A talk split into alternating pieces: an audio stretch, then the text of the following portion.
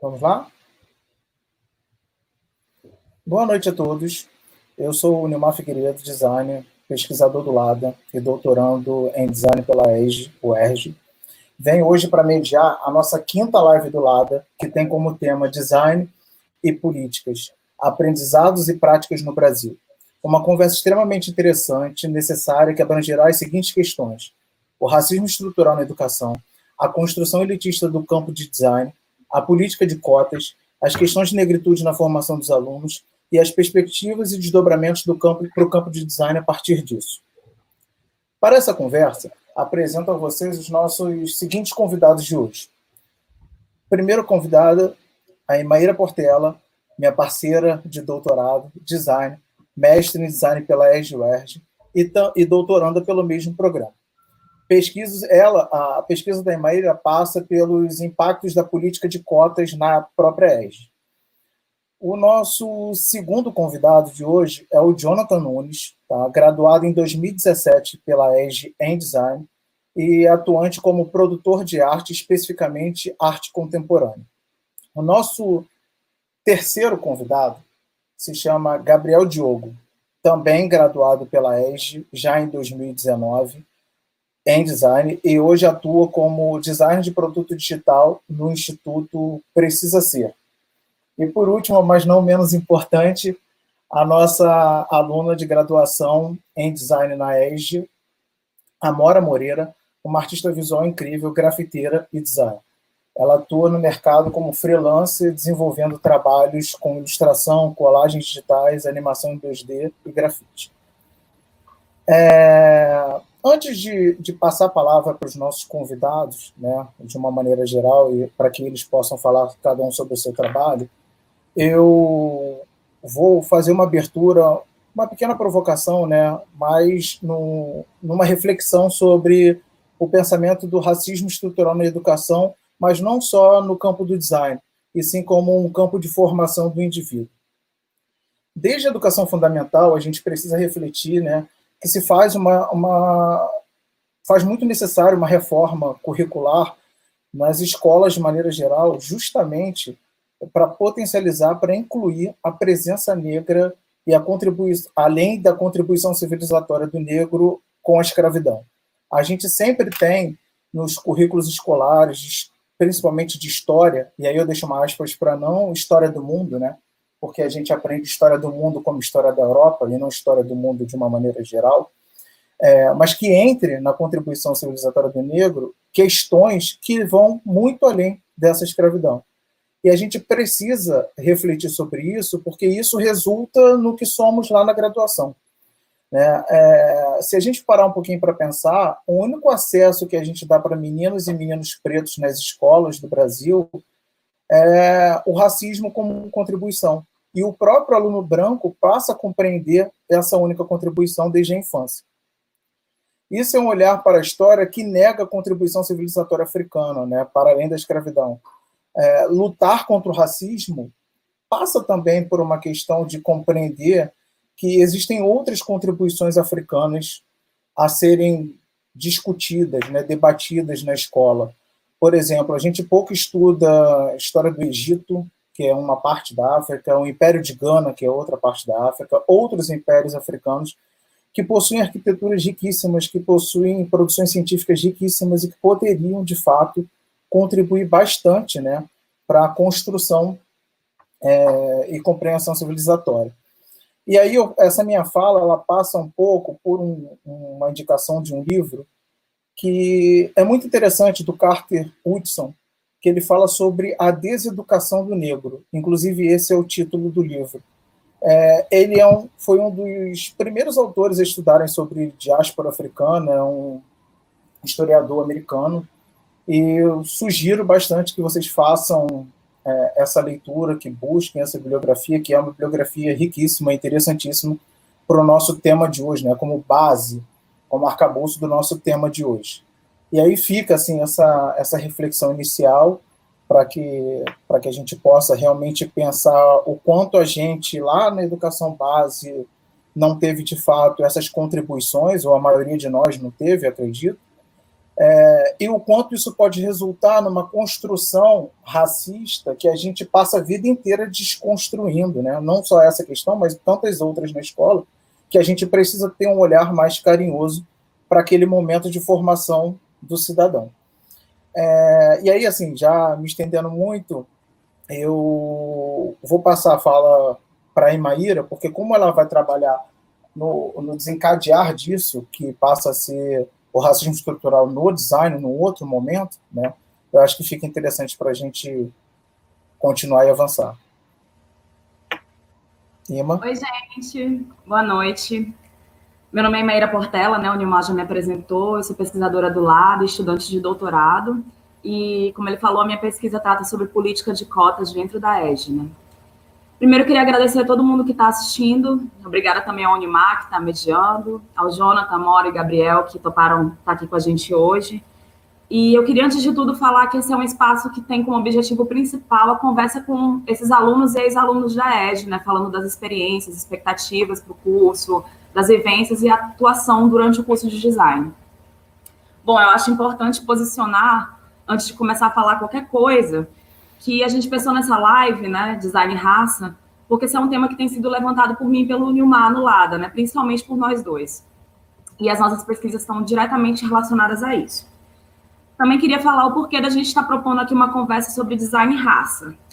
Primeiro, eu quero demarcar o motivo da gente estar tá usando o termo raça e não outra categoria. E aí a gente está usando esse termo, né, essa categoria, enquanto uma categoria socialmente construída, uma categoria política. Não é aquele conceito científico usado para demarcar diferenças biológicas entre povos diversos. E a ressignificação do conceito de raça, ela opera como uma afirmação de um lugar, onde se assume a alteridade, a diferença historicamente construída, e onde se assumem também as desigualdades como ponto de partida para uma mobilização política.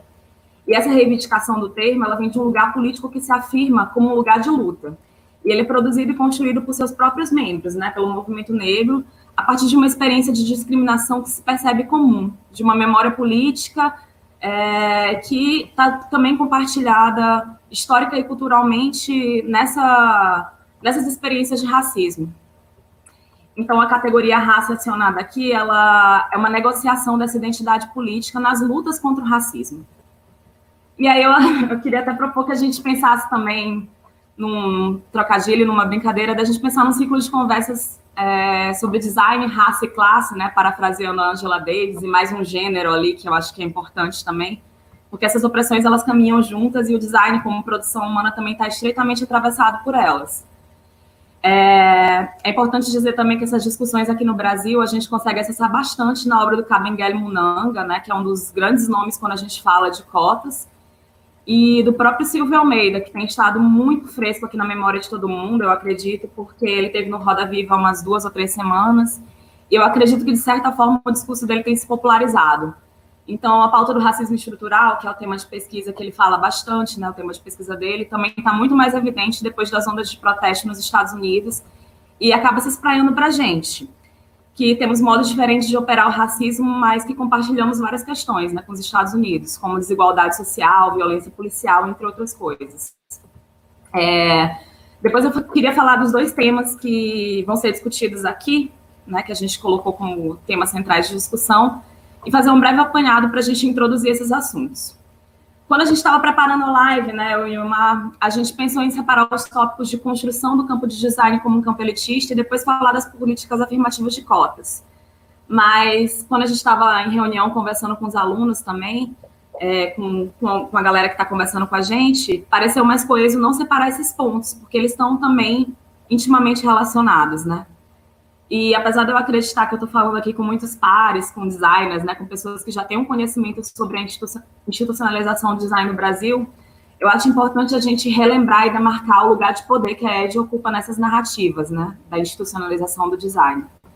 Então, a EDGE, Escola Superior de Desenho Industrial, para quem não sabe, é, de onde todo mundo aqui nessa live vem, né, todo mundo tem esse ponto comum, é, em uma convenção oficial, ela foi a primeira escola de design do Brasil. Ela foi fundada em 63, um ano antes do golpe militar, e ela vem com uma tradição de importação de um modelo da escola de Ulm, né, de um design alemão pós-guerra, que centralizava o designer como sujeito que iria pensar no projeto, terceirizando a produção. Então, a Edge Design se estabeleceram no Brasil com narrativas controversas e que foram amplamente abordadas na tese da Zoe, que é coordenadora do lado e com certeza está aí assistindo a gente, né? Interagindo também, tenho certeza. Em que ela fala também de vários autores que já se debruçaram sobre esse tema, é, como João Souza Leite, o Pedro Luiz Souza, de João de Moraes, Ana Luísa Nobre, Lucinia Maia, Adélia Borges, Rafael Cardoso, Milene Cara e ela própria. E eles se debruçaram sobre esse tema no investimento de desvendar um pouco as contradições do que é um modelo importado, do que é um design brasileiro, o que estava em jogo nessas críticas sobre o estabelecimento do design em país, é, o debate sobre contexto e cultura nesses discursos todos, é, de como a atividade se desenvolveu. Então, nesse processo, a gente entende a complexidade, né, no qual o nosso campo foi estabelecido ali nos anos 60. E também as vocações industriais esperadas por ele, e ainda uma resistência interna em pensar e estabelecer práticas que se voltassem para uma cultura na, nacional, na contramão disso, né, desse modelo importado. E ainda naquele momento, a necessidade de sobreviver a um regime ditatorial que tolhia diversas liberdades.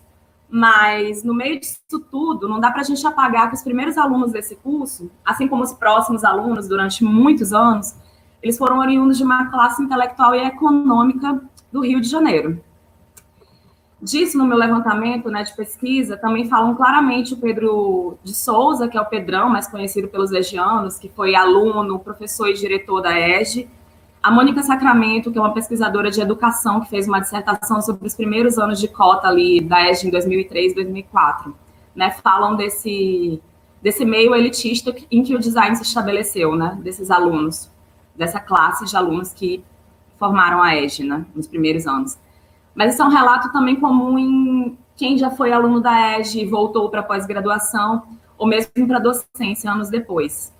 O relato de que a EGE enegreceu depois de 2003. E nesse paralelo de pioneirismos, né, que eu estou falando do pioneirismo da EGE enquanto curso de design no país, né, enquanto estabelecimento de design no país, a UERJ também tem essa narrativa de pioneirismo, entre aspas, porque ela também foi uma das instituições em que primeiro houve política afirmativa de cotas, né? E a ERG se, se vinculou ao ERG lá em 75. É, então, a implementação de política de cotas para negros e pardos na UERJ, ela foi uma determinação de lei estadual, da Lei 4.151, em 9 de novembro de 2001, para vigência no, no exame vestibular de 2002, determinando o ingresso de alunos em 2003. Para a gente ter uma ideia geral, apenas em 2012 que a lei nacional, né, ela determinou que as universidades federais deveriam destinar 50% das vagas para alunos autodeclarados negros, pardos ou indígenas, quase 10 anos depois da UERJ, né? Então, com essas políticas de inclusão, a gente começa a lidar com outras complexidades dentro das universidades e no nosso campo, no campo do design, é, outras complexidades no ensino e educação dessa disciplina e de atuação no campo também. Bom, queria explicar também um pouco por que, a gente usa o nome Brasil é, no título dessa live. Parece um pouco pretencioso, a gente não está aqui querendo generalizar essa discussão, é, como se ela fosse valer para todas as regiões do país. Eu mesma venho de um lugar em que a gente lida com complexidades sociais bem diferentes, né? Eu sou maranhense, me formei no Maranhão, e lá tive a oportunidade também de fazer pesquisa em design, né, com questões sociais, também de negritude, muito diferente das quais a gente lida aqui no Rio de Janeiro ou mesmo no Sudeste. Ah, aproveito para dar um oizinho para a galera, galera lá do NIDA, que eu sei que estão assistindo e acompanhando a gente, a galera lá da UFMA, onde eu me formei. E eu também sou Nidete, toda vez todo mundo fica falando, ai, Nidete, Nidete estão aqui. Eu também sou Nidete, gente, além de Ladete. É, mas eu acho importante também dizer que essa discussão, né, que essa discussão que a gente está trazendo hoje, ela é uma discussão situada no Brasil, que apesar de imenso e complexo, ele tem uma origem fundada na colonização, na exploração, no sequestro e escravidão de um povo e no genocídio de outro povo. Então, a gente, Brasil, compartilha toda essa experiência e somos todos produtos dela. Quem recolhe privilégios e quem vive os não privilégios também. E que o racismo no Brasil também tem formas muito próprias de ser operado. Então, sim, a gente está falando de uma conjuntura brasileira. É, retomando o que eu estava falando hoje, ou antes, aliás, desculpa, retomando o que eu estava falando antes, a partir da política de cotas, a ESG se movimentou significativamente né, com a inclusão de alunos cotistas, com o início da exposição de questões centrais e complexas para a gente começar a realizar uma mudança estrutural. E é também nesse sentido que o design não pode mais ficar atrelado só a fazer cadeira para expor no MoMA, ou só pensar em estamparia para farm, em linhas gerais, né? A gente tem que se movimentar em outros sentidos. E mesmo que a farm, ou algum outro projeto, ou algum outro designer queira se apropriar de uma estética que não é eurocentrada, é, isso também não é suficiente. Aliás, acho que isso em até muitos níveis é um pouco complicado, mas a gente pode começar a discutir sobre isso depois. Então, essa discussão aqui hoje é para a gente falar é, e começar a pensar como é que a gente subverte isso, né? Como é que a gente subverte esse ensino eurocêntrico, como é que a gente lida com essas outras referências, como é que a gente lida com as complexidades a partir da inserção de outra classe de alunos, de outras diferenças, de como é que a gente pensa o design a partir disso. E como é que a gente que está comprometido com uma construção política, né, uma luta antirracista, antimachista, anticapitalista, contribui para escrever outras narrativas, é, para não cair naquela ideia de domesticação do gosto, para quebrar aqueles conceitos de que o e de que o que não cabe dentro disso a gente coloca numa categoria de exótico, né? Então, queria dizer também que a produção desses alunos dentro do meu mapeamento, ao longo do curso, né, ao longo desses mais de 10 anos, 15 anos, ela é um dado importante para a gente mapear essas mudanças, né? Mapear as mudanças nesse quadro. E as discussões, reivindicações, posicionamentos e atuação desses alunos dentro da escola também é um dado importante para a gente discutir.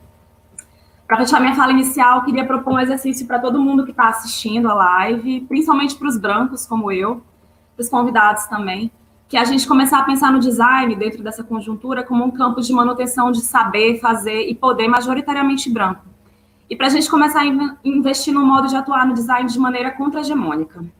As formas de fazer isso, elas ainda são incipientes, a gente tem discutido muito, o LADA tem discutido muito sobre isso também, outros laboratórios também têm discutido muito sobre isso, é, e a gente está construindo essas discussões.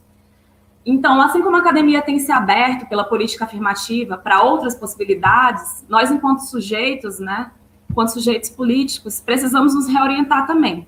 E com isso eu não quero falar que representatividade basta ou que essa é uma questão individual e não coletiva. A, a representatividade é importante, sim, mas a gente precisa, né, urgentemente, construir espaços de discussão e modo de atuar que se expandam para todos os campos da nossa vida. E começar a questionar esse status quo que orienta a nossa existência, né? Então, a ação afirmativa é só a ponta de onde a gente deve começar esse processo que se a gente não começa a repensar como o racismo atravessa todas as relações cotidianamente, né, todas as nossas relações, a gente não contribui para a transformação que a gente deseja. E se a gente não tratar o design como modo político de atuar no mundo, pensar que as nossas escolhas ou não escolhas num projeto também são políticas, que a inserção de diversidade nas nossas equipes de trabalho também são escolhas políticas, que as pessoas com quem a gente se comunica têm visões, experiências, necessidades e modos de vida diversos, e complexos, a gente não caminha contra essas estruturas. É, agora eu vou parar de falar, que eu já falei demais, vou passar a bola. Eu queria pedir para os nossos convidados se apresentarem né, e falarem um pouco da experiência deles durante a trajetória universitária. É, queria dizer que cada um vai ter entre 7 e 10 minutos para fazer isso. Depois a gente vai chamando mais inserções deles ao longo da live e com a interação de vocês. Muito obrigada. Bacana, hein, Maíra? Muito obrigado pela sua fala inicial. Fala bastante rica, acho que faz um grande apanhado de tudo que a gente vai trabalhar e tentar propor né, como reflexão na live de hoje. Agora eu convido o Jonathan Nunes para fazer a sua, a sua fala inicial. Jonathan, sete minutos. Boa noite, gente. Todo mundo me ouvindo bem? Sim. É... Nossa, tanta coisa vocês falaram, né? É... Bom, sou Jonathan, acho que todo mundo que está por aqui. Eu estou com duas janelas, né? Uma olhando o YouTube e a outra olhando esse software, né? 62 pessoas. Uh, galera, acho que me conhece algumas pessoas. Bom, estudei na EGE de 2010 a 2017. Fiquei lá sete anos e meio. Foi bem intenso, muito bom. E eu fiz o vestibular de 2009 e foi é interessante lembrar que o ano de 2009 é, é o ano que começa, na verdade, a fazer o Haddad implementar o projeto dele de Enem. Foi a primeira experiência de Enem em que o Enem serviria para entrar nas universidades, não só tipo da bolsa através de do ProUni, que era o que acontecia antes. Então nesse ano foi aquele ano que teve a prova roubada, etc. E a minha intenção já não era fazer federal não, eu estava querendo mesmo ir para EGE. E passei no vestibular, fiz o vestibular com cota para é, estudante de escola pública, né? E eu tinha estudado no, na FATEC, era uma escola técnica já. E lá já estava estudando artes e fazendo cinema na escola. Foi uma experiência boa antes da EGE estudar nessa escola. E na EGE 2010 é um, é uma, é uma, é um momento muito é, curioso, porque a gente está ali vivendo uma situação da escola que existia, enfim, uma situação mais confortável financeiramente para a escola, com aquela história de estacionamento, etc. Em 2010 a gente estava na EGE.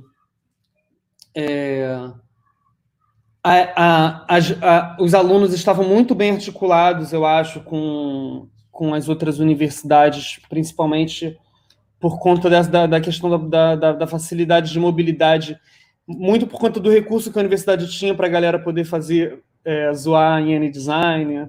Isso era muito importante, isso foi muito, acho que é uma coisa muito importante na trajetória da EJA, assim, é também a nossa participação em N-Design, assim, é, sempre foi muito... É, muito produtivo, eu acho que a gente aprendia bastante na, com com a troca que a gente fazia no design. Eu acho que uma coisa que mobilizava muito a gente na ESG eram esses, esses encontros de estudantes, e muito por conta, acho que é da, sei lá, de uma certa. de um. lidar com uma, um outro exponencial, assim, com relação à diversidade, porque a gente na ESG, por mais que desde 2003 foi se diversificando, 2010, quando eu estava na EJA, era, era aquela diversidade, tipo, uma diversidade dentre uns, uns 50%, na verdade, já, né? Na verdade, porque. Mas a gente, sei lá, eu, pelo menos na minha experiência particular na EJA, é, tive. Gente, eu tô rindo do Lázaro, desculpa. Aqui no chat. Na minha experiência particular na EGE, eu tive uma, uma excelente relação assim, com os meus amigos, com os meus pares. Eu, apesar do, do teatro do trote, eu acho que eu tive, eu, enfim, fiz, fiz muito boas relações assim com os meus amigos e acho que na, pelo menos nos meus primeiros anos da EGE até o terceiro ano até o momento que o Ciência Sem Fronteiras causa aquele frição todo que ele causa na EJA, eu acho que isso é uma coisa muito, muito peculiar, assim, na, nessa história recente da EJA, foi o Ciência Sem Fronteiras, porque pelo menos para minha geração, os meus amigos, assim, isso foi uma coisa muito é, determinante na, na para a formação de quase todo mundo que, que teve a oportunidade de fazer o um intercâmbio lá com a bolsa do CNPq ou do CAP, sei lá, qual agência de fomento. Mas nesse primeiro momento eu percebia que, tipo, a gente era tinha um clima de um, um, um, certo um clima competitivo péssimo, mas que por outro lado era era, era produtivo, eu percebia na verdade, assim. E eu, pelo menos antes do, do, da reforma curricular, eu acho que Diogo deve ter vivido isso meio que a, essa transição. A Mora acho que tá, tem o privilégio de estar tá, tá pegando tipo a, a, coisa um pouco mais é, se encontrando, mas até esse momento de pensar um, uma, um currículo novo. Eu diria que isso, isso começa a se intensificar a partir de 2013 depois do, dos concursos que teve também para dar um, um refresh assim, no quadro de professores, isso também foi importante. É, a reforma curricular vai, vai fazer, acho que ela pode é, colocar um fim assim nesse, nesse, nesse ritmo competitivo que eu sentia que era que foram os meus três primeiros anos na EJA. Mas é, não sei, não sei. Essa é muito difícil porque é um curso muito caro, né? A gente, é, pelo menos nesse, nesse período, eu, eu, eu acho que eu tive o privilégio de viver num período muito próspero, assim. A gente tinha ali o Labinfo por muito tempo funcionando a todo vapor. Salve Denise, Denise Vinícius da minha época, que era, porra, desculpa, Putz, o Vinícius ele era muito importante para a gente, né, gente? Para a galera da minha geração, tipo, muitos computadores foram consertados por aquelas mãos. Mas eu vivi, tipo, um momento mais próspero da EJA, senti, assim, tanto nos meus primeiros anos, quando ainda tinha institucionamento, e um pouco depois, quando, é, enfim, ainda não, não teve aquela asfixia provocada ali pelo, pela depressão pesão e e final do, do que foi o Sérgio Cabral, né? Mas é, foi esse período próspero mesmo, de tipo pré-olímpico, não vai ter Copa, muita, muita, muitas fortes emoções ali, tipo, entre 2010 e 2017. É, mas com relação às tensões, assim, mais é, na ESG, assim, tipo, né, que essa diversidade eu sinto que é, causava, eu, falando na minha experiência, eu sinto que, de alguma maneira, a gente não tinha o, o discurso que hoje em dia a gente tem, mesmo porque a discussão sobre raças, as discussões sobre interseccionalidade hoje já estão num outro lugar que a, tipo, 2010, em, tipo, 2010, 2011, 2012 não estavam ainda. Então, eu acho que, de alguma maneira, de, empiricamente, a gente conseguia, de algumas formas, lidar com algumas dessas questões ali na EJA, eu percebia. É, mas, ainda assim, para muita gente, era uma situação, foi uma situação de muito desconforto, muito difícil, porque é um, enfim, as peculiaridades que o curso impõe sobre a gente, na verdade, de tipo de ser, na minha época, era integral, e um integral bem flexível. Então, isso, isso fazia com que a gente que já, que já era mais, é, tipo, mais escassos de recursos, a gente sofresse mais, né? E tipo, a bolsa da UERJ era fundamental para tipo, para muita gente. Então, quando começa a ter greve, começa a ter aquelas situações de atraso de bolsa, realmente era uma era absurdo. Era e é absurdo, não sei como, não sei como está a situação hoje da, da como é que se, a galera está recebendo bolsa nesse período de Covid, etc. Mas eu sei que era muito difícil, a galera realmente dependia muito da bolsa.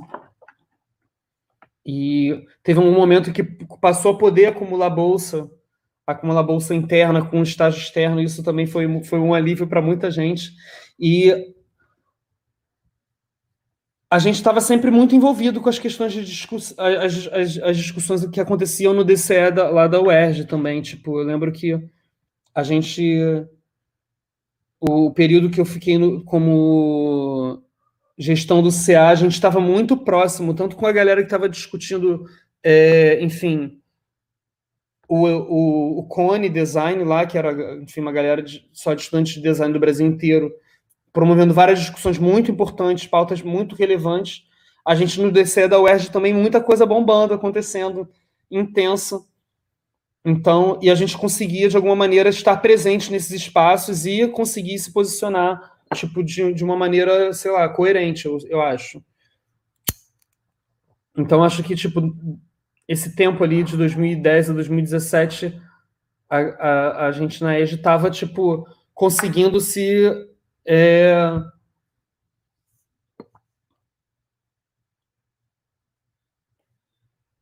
conseguindo expressar a, sobre essa diversidade, na verdade, porque eu, pensando bem, as gestões do CA que a, que a gente teve eram pessoas que, tipo, super é, conscientes.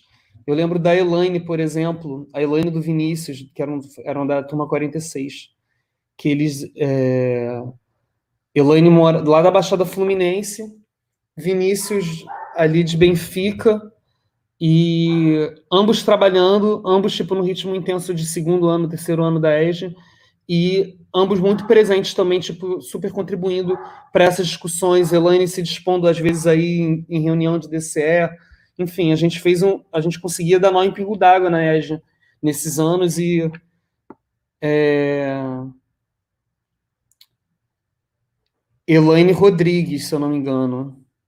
Elaine Rodrigues, se eu não me engano o sobrenome dela. É Rodrigues, é Rodrigues. Foi orientando de Zoe, se eu não me engano. Não lembro bem de quem ela foi orientando. Enfim, só sei que foram pessoas que, tipo, é, pensando na questão da interseccionalidade, na verdade, tipo, esse, o aluno cotista da ESG não é só negro, ele, é, ele também, tipo, é branco. É, Elaine, por exemplo, é branca, mas, tipo, a gente conseguia, a gente conseguia conversar bastante, se entender bem, tipo, eu lembro que o Jefferson era uma pessoa que, tipo, para várias gerações desde ano, assim, da, da última década, o, Jefferson é uma, é uma pessoa muito importante, assim, na, no sentido de, de, de, ter conseguido ajudar a gente a provocar muito e, tipo, fez, fez muito por, por nós, assim, em termos de provocar como que a gente conseguia é, distensionar na verdade. Acho que o Jefferson sempre, sempre foi muito no, no, no sentido da, da, da,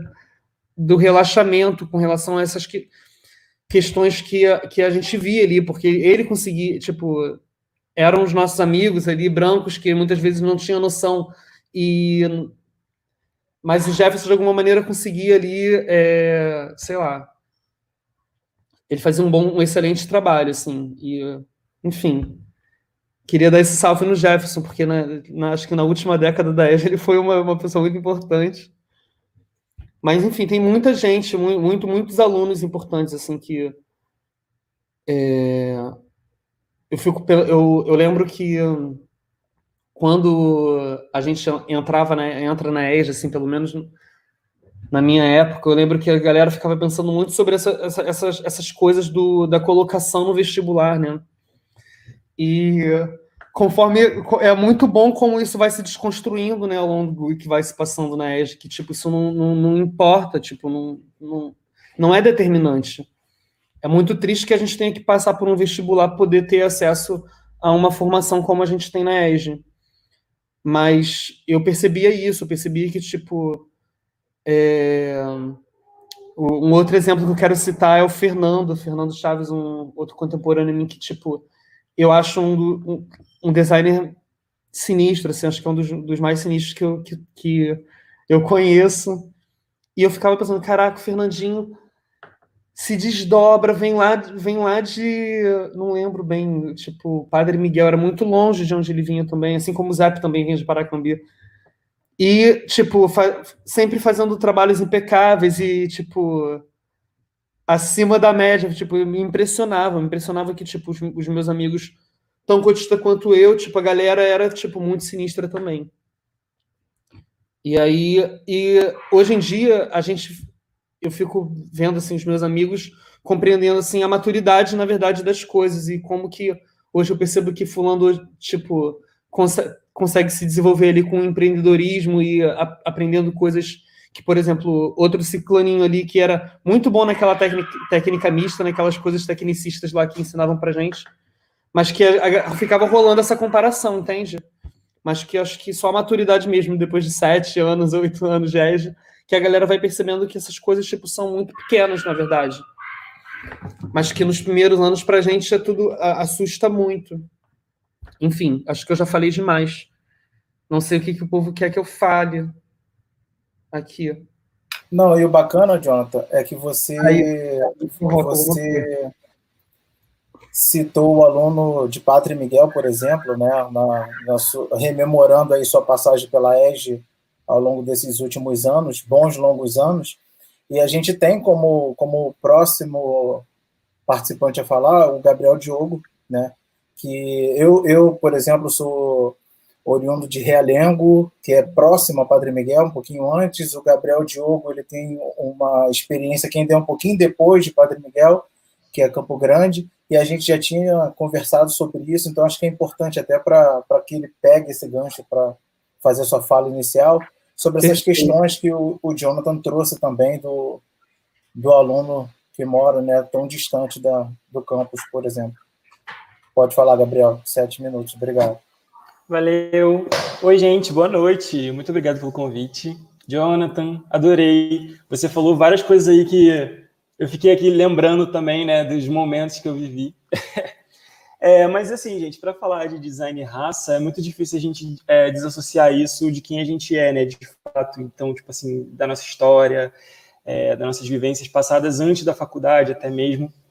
É, e eu gosto de brincar, né, como o, o Neil falou aí, e que eu sou um, um carioca da, da, Clara, né? Eu tô, tô longe do, do, da Gema, tô longe do centro, então eu nasci, fui criado ali em Campo Grande, que é lá quase no limite da cidade, e apesar de ter estudado em escola particular grande parte da, da, da vida primária, né, e o é, ensino médio, eu não tive muito muita muita esse, esse embate com, com racismo não tinha essa frequência né, de, de, de entender o racismo e essas desigualdades sociais e raciais como algo muito é, pesaroso né, e que transforma a gente, a nossa vida negativamente, de certa forma.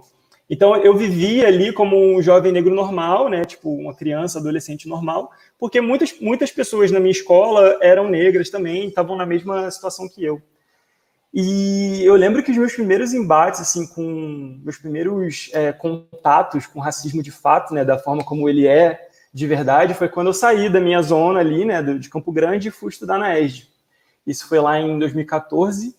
Eu tinha feito meu vestibular pela terceira vez. É, e aí consegui passar, né, tipo, numa, numa das reclassificações. Eu lembro que eram 40 vagas, eram oito vagas para alunos cotistas, né, de raça, com cota, com cota racial. E aí eu já cheguei lá, tipo, em 2014, empolgado, feliz, né, tipo, com essa, com essa vida nova, né, que eu estava vivendo ali, com essa experiência nova. E eu vivi, assim, o ano de 2014 todo na ESG, é, muito feliz e empolgado com toda aquela dinâmica. Mas parece que no final do ano, a partir de 2015, é, o peso das responsabilidades e do mundo bateu nas costas, sabe? Tipo assim, cara, acorda. Você não é o que os seus amigos da Zona Sul são, sabe? Tipo, acorda, acorda para sua realidade. E foi um ano assim de muita transformação. Eu imagino que, cara, eu, eu não sei se você, Jonathan, e vocês todos que, que fizeram universidade, né, passaram pela universidade, têm essa sensação de que cada ano foi um, você foi uma pessoa nova, sabe? Você se transformou. É, mas por que que eu senti isso tudo, né? Tipo, o, o, ano de 2014 foi um ano que eu tava, tipo assim, eu, tava, eu trabalhava antes, eu tinha uma grana guardada e eu consegui viver ainda é, nesse primeiro ano da ESG é, me bancando com essa grana. E no final do ano a grana acabou, tipo, eu, eu tinha que viver da bolsa, dos 400 reais que eu recebia lá do, da, do auxílio, né, permanência, e eu comecei a passar por situações tipo assim: se eu é, gastar o dinheiro da bolsa me transportando de trem e metrô, que era o que eu tinha que fazer todo dia, eu gastava uns 300 reais e sobrava tipo 100 reais para viver, me, me comprar material da ESG e tudo isso. É, consequentemente, aí é, comecei a entender que eu tinha que me desdobrar muito mais, é, eu me cansava às vezes muito mais do que meus amigos que demoravam às vezes é, meia hora para chegar, sabe, tipo uma hora, às vezes reclamava que o metrô tava, nossa, eu vim, eu vim em pé no metrô. a vontade de, que eu tinha era tipo assim, cara, eu peguei três conduções hoje, todas elas estavam tão cheias. E tipo assim, eu não dormi ontem, porque eu cheguei ontem em casa às 10 da noite, tive que fazer trabalho das 11 matérias que, que, que dão no segundo ano integral. Então, é, foi, foi, foi difícil, foi difícil. É, mas graças a Deus, né, tipo, tive apoio aí da, da minha família, dos meus amigos e consegui passar por essa fase muito é, fomos, seguimos, né? Vamos dizer assim.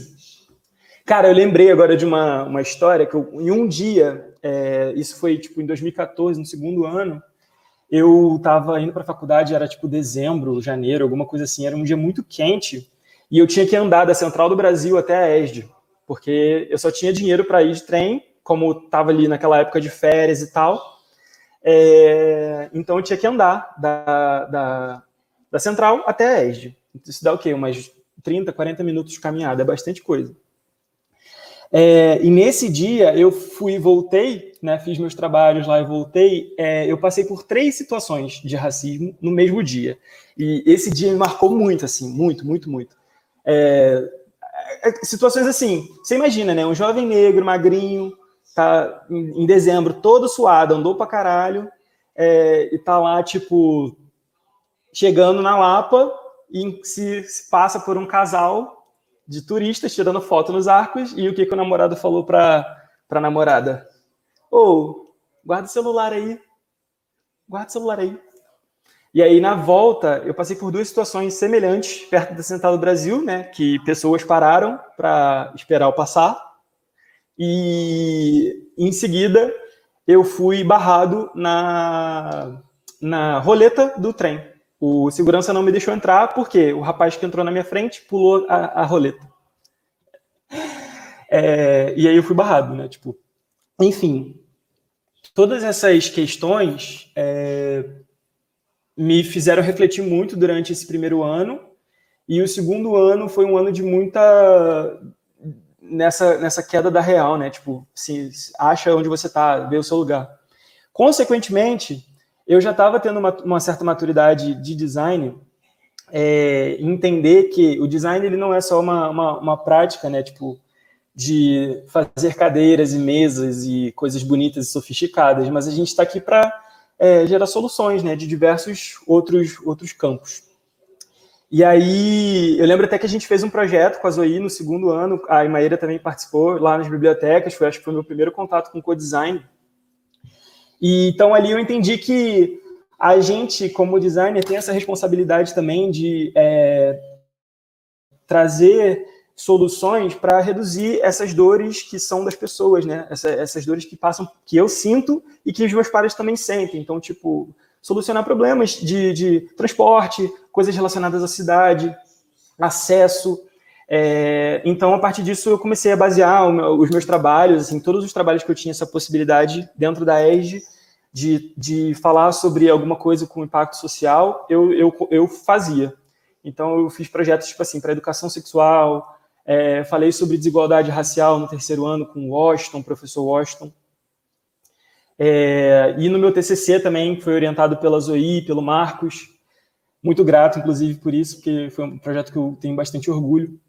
É, eu, eu, trabalhei muito essa questão da favela, da, do, do, dos empreendedores, e acabei desenvolvendo um aplicativo, né, tipo de, de gestão financeira para empreendedores individuais, porque no final das contas, é, o racismo ele não está só associado à nossa cor da pele, então tem toda essa questão estrutural que também é social, né, é financeira, então é, eu, eu, eu, fiz esse projeto e é um projeto que eu, eu gosto muito de, de falar sobre ele, assim.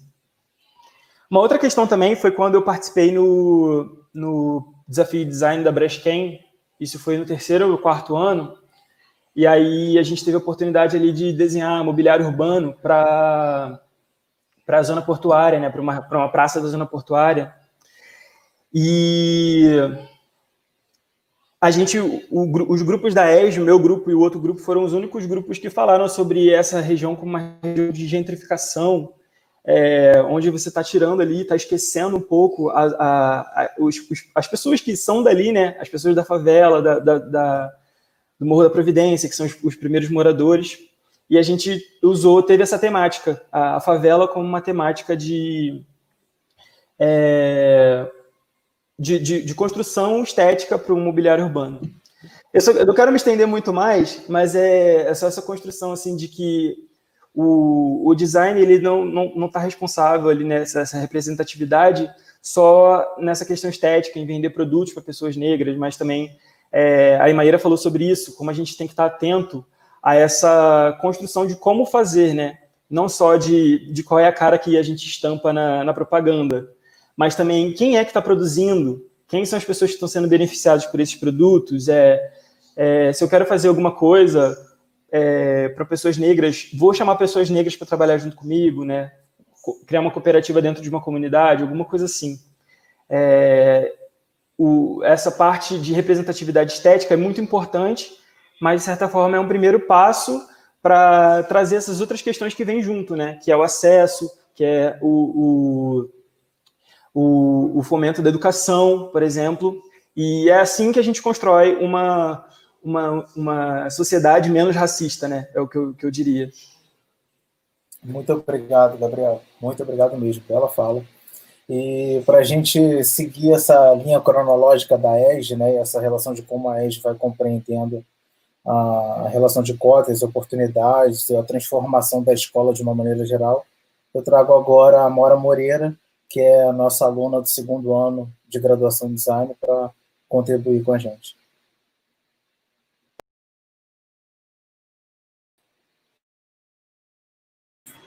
Pronto. Estão me ouvindo bem? Tá indo o som? Tá, ok, tranquilo. Boa noite, gente. Meu nome é Amora. É, quer dizer, formalmente meu nome é Luciana, mas artisticamente, profissionalmente, todo mundo me conhece por Amora, então vou me chamar assim. É, sou aluna do segundo ano, né? Entrei em 2019, então sou bem novinha na EGID, mas a minha vida acadêmica começou em 2015, né? Eu fiquei de 2015 até 2018 na Academia de Belas Artes, né, que é o FRJ, lá no Fundão. É, e logo depois, mesmo sem concluir, é, pensei em continuar minha graduação, só que para um outro campo, né? Porque eu estava começando a me envolver, envolver, muito com técnicas digitais, é, tenho também é, minha vida né, fora da academia, que é relacionada ao grafite, e tudo isso me levou a querer a Edit. É, como o Gabriel falou, né, ele começou toda, toda a problematização dele né, em cima da negritude, da, enfim, todos os problemas sociais que a gente tem na graduação. Eu já comecei um pouco antes, comecei ainda, ainda no ensino médio, com 15 anos. É, eu tive a oportunidade de estagiar em dois museus, por conta do Pedro II, era um vínculo com o Museu da UFRJ e o Museu da República. E uma coisa que me incomodava muito nesses espaços era não ver pessoas negras sendo retratadas, não ver a história da, do povo negro, tanto em África quanto no Brasil e nas outras diásporas. Então, tudo isso, ao longo do tempo, foi me consumindo muito por dentro, por não entender onde eu me situava ali dentro, né? Mais ou menos por volta dos meus 17, 18 anos, me envolvi com o movimento hip hop através do grafite, que foi crucial para o meu resgate identitário, né? É, não só como carioca, como suburbana, mulher negra, enfim, achar meu lugar na sociedade. Então, eu já entrei na, na faculdade, né, da UFRJ, cheia de raiva de tudo, não querendo saber de nada, não querendo saber de história de Europa, isso e aquilo. E, assim, me ferrei, porque não acho que é uma faculdade muito clássica, muito fechada ainda. É, eu me desiludi muito lá dentro. Além de não conseguir também relacionar o que eu aprendi lá dentro com o que eu estava aprendendo na rua, com o grafite, com o subúrbio, enfim, tudo em si para mim não fazia sentido lá dentro. É, por conta de um amigo meu que estudava design na Estácio, eu entendi mais ou menos o que eu fazia, e o que eu fazia era design já, mesmo sem eu saber isso, né? Lembrando, eu sou uma das primeiras, assim, da minha geração, na família, de estar entrando numa faculdade pública, de estar lidando com arte, de, enfim, de trabalhar com computador, sabe? Então, eu não, nunca tive essa referência dentro da minha família, né? Eu nunca soube o que era isso, não sabia. Eu achava que design era tipo, ó, o design é bonitinho, entendeu? Tipo, o que era design para mim, eu não sei, sabe? Então, foi por volta dos meus 22 anos que eu fui entender o que era uma faculdade de design. Eu já tinha conhecimento da EGID, porque uma mãe de uma amiga minha traba, é, trabalhava, não, estudava lá, inclusive ela é da pós-graduação, a Maristela, e eu achava incrível quando eu ia na casa dela, tudo que eu via, eu me via tanto ali. E um dia minha mãe falou: Ah, porque a Maristela estudou onde você estuda. Eu, é mesmo? Acho que eu entrei no lugar certo então. Estou é, gostando muito de, de como está sendo tudo na Edge, estou muito feliz com a escolha. Estou é, impressionada por eu ter entrado num momento de glória, talvez, para os cotistas. E em relação à cota, uma coisa muito legal que tem legal, eu estou dizendo, a partir de quem veio da UFRJ. É, na UFRJ, por mais que tenha entrado com cota, foram três anos muito difíceis de conseguir a bolsa e eu não consegui no final das contas. Passei vários perrengues na UFRJ, tipo, eu tive que começar a criar cadernos, comecei a fazer encadernação manual. É, então, assim, foi um dos meus primeiros contatos com design, acho que foi a partir dos cadernos, durante os carnavais, para curtir o carnaval, eu fazia adereço, fazia customização, tudo isso porque a faculdade, né, zero noção. Então, eu fiquei muito feliz também por ter conseguido entrar na, na UERJ com uma bolsa, isso me ajuda, me auxiliou muito, bastante. E não é à toa que todo mundo fala que a UERJ é tão mais povão do que qualquer outra. Bem, acho que é isso. Ai, que bacana a sua fala. Bem legal. Mora, muito obrigado. É bom ver é, você confrontar as referências né, na sua vida e trocar isso com a gente também. Eu acho que dá para a gente uma, uma perspectiva assim, muito interessante sobre como a ESG se comporta, a gente que está tá numa fala aqui muito ainda de ajustes, de entender que a escola está passando por um processo ainda de adaptação e de desconstrução de algumas situações para reconstrução embasada em outras, e aí comparar com outras escolas, entender esse cenário, é, dá uma perspectiva bem, bem interessante, bacana. Eu acho que a estrutura também da fala de vocês ajudou bastante a gente a construir um pensamento aí nos últimos anos da ESG, atravessa bem. Queria agradecer vocês quatro, a fala de vocês quatro, e agora começar a abrir realmente para as perguntas do chat, que eu acho que a galera está está perguntando bastante e vale para a gente começar a trocar com eles. É, são muitas perguntas, eu vou começar aqui aleatoriamente, depois a gente vai refinando mais. Uma, uma pergunta da Cristiane, acho que vale para as três últimas falas, principalmente, e a Ima também pode contribuir. É, o que vocês podem falar sobre a relação dos professores da ESG com os alunos cotistas? Quem quer começar a responder? É, posso? Pode, Gabriel. Tá bom.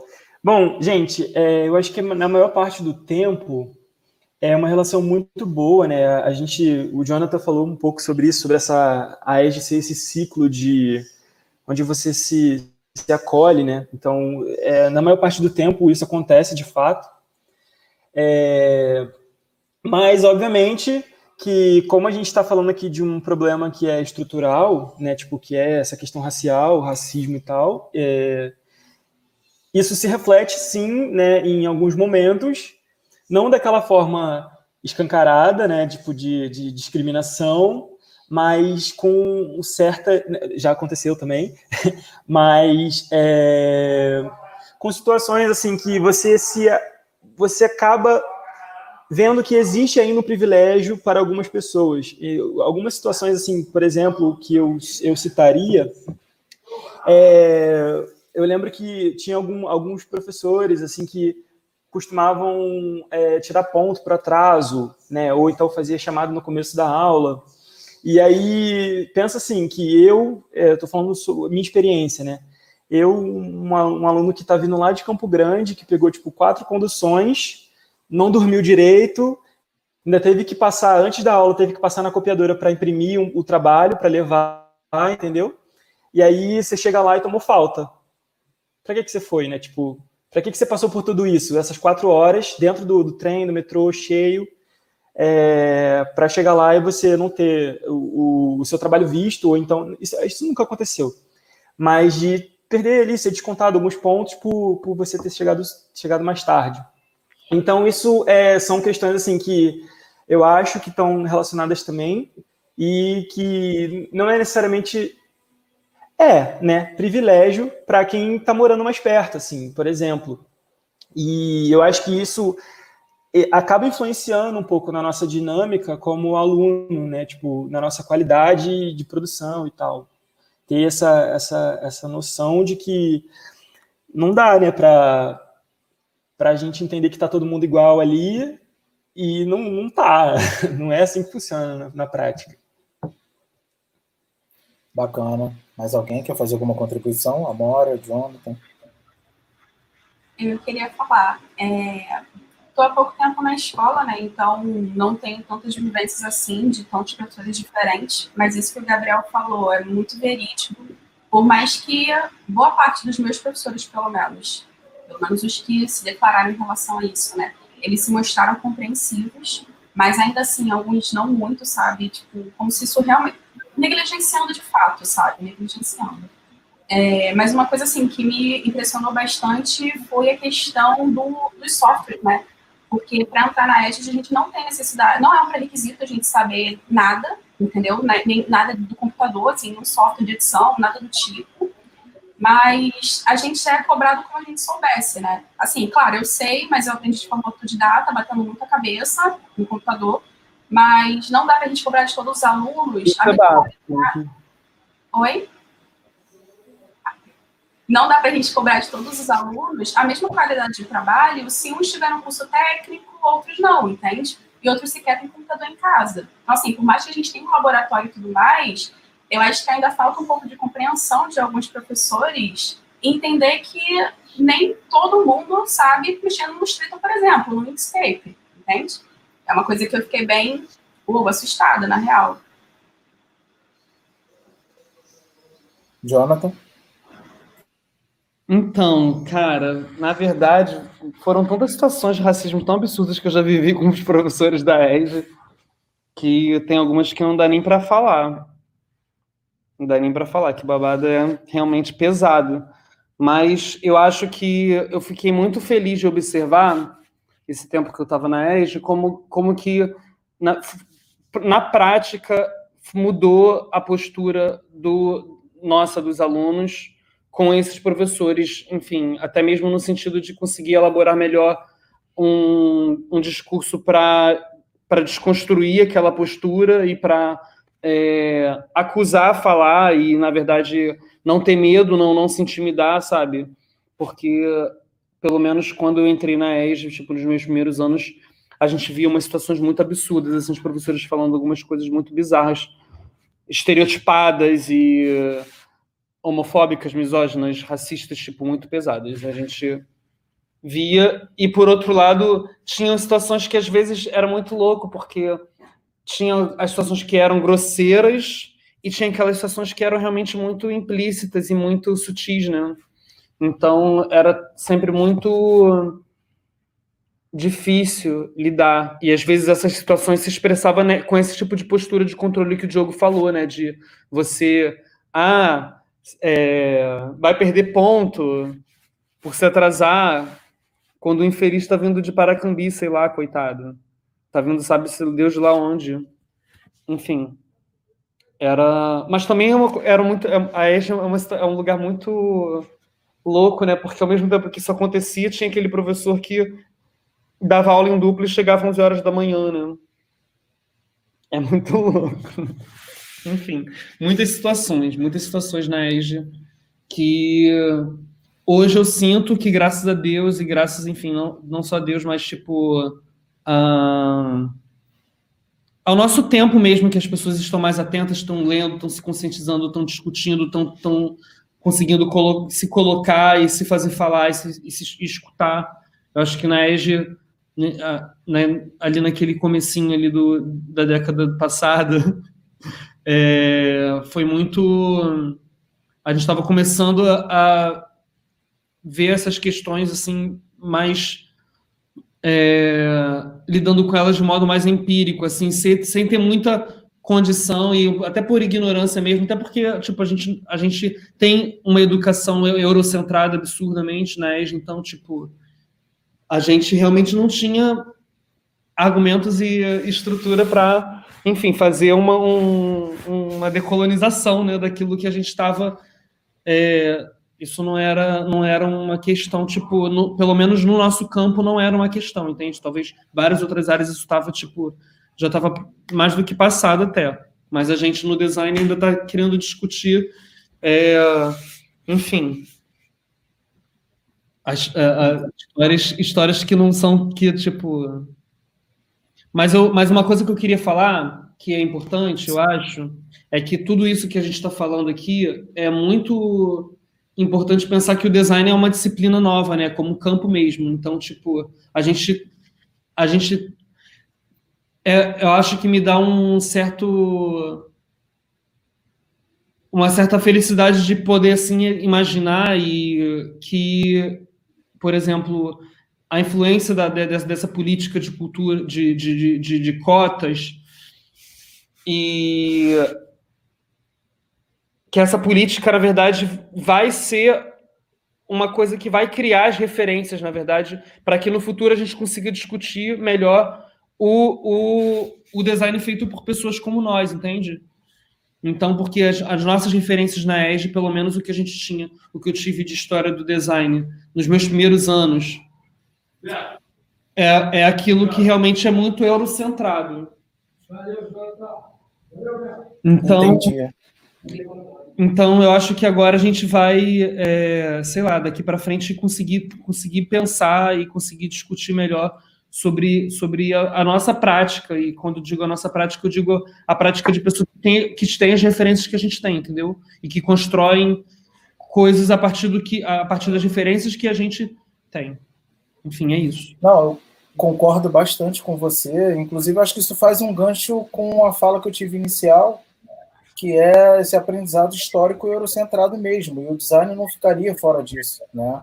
É, é mas só para falar sobre a tua fala, que é bom, é bom lembrar que a, a aquela lei de é, obrigatoriedade de ensino africano e etc., que tem 10.640, não lembro a lei exatamente, ela é do mesmo ano em que a UERJ começa a experimentar política de cotas, entende?